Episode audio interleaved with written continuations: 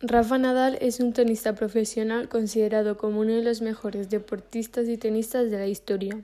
La carrera del tenista español ha estado marcada por los éxitos, pero también por las molestias físicas que ha sufrido.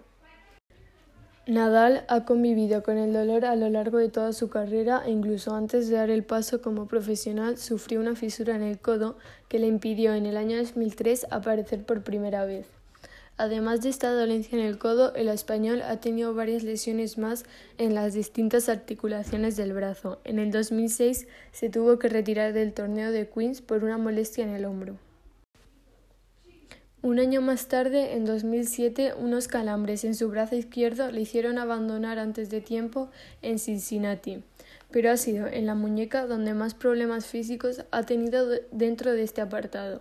En 2014, una degeneración de la vaina de su muñeca derecha le alejó de las pistas tres meses. En 2016 volvió a tener una lesión en su muñeca, por la cual abandonó Roland Garros en segunda ronda y renunció a Queens y a Wimbledon. Este mismo 2019 volvió a tener molestias, esta vez en la muñeca izquierda, por las que tuvo que abandonar la Laver Cup, que impidió que la pareja Nadal-Federer en dobles. En las lesiones que van de la espalda al psoas ilíaco también ha tenido numerosas dolencias. La primera en la zona de la espalda en el año 2006, por la que se quedó sin participar en el Abierto de Australia y no pudiese reaparecer hasta el mes de febrero.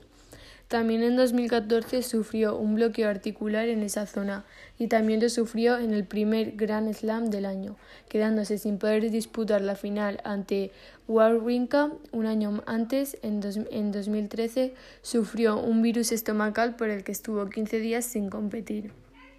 En el año 2018 sufrió una rotura abdominal por la cual no pudo estar en el Mester de París. Precisamente un latigazo en el músculo abdominal en este 2019 también le dejó fuera del torneo francés.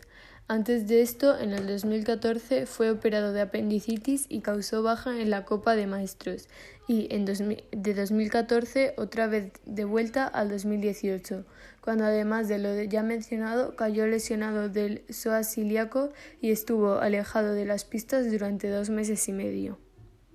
Sus lesiones de la rodilla al pie.